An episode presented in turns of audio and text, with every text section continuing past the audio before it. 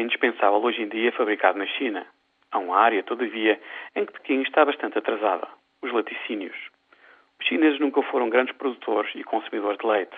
A China só tem 12 milhões de vacas. A maior parte é muito pouco produtiva. O consumo disparou nos últimos anos, mas mesmo assim, a China consome muito menos leite do que o Japão ou, por exemplo, a Coreia do Sul. E a distância em relação aos Estados Unidos é enorme.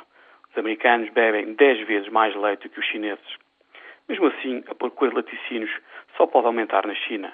Há mais poder de compra no país e há também cada vez mais gente a viver em cidades.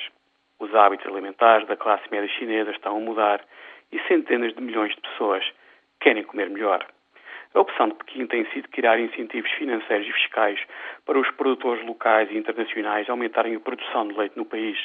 Tudo isto explica a grande procura de vacas de grande qualidade no estrangeiro. Só no ano passado, a China importou 100 mil vacas deste tipo. O preço foi quase estonteante, 250 milhões de dólares. Pequim está à procura da autossuficiência ao nível da produção do leite e está também disposta a pagar muito bem por isto.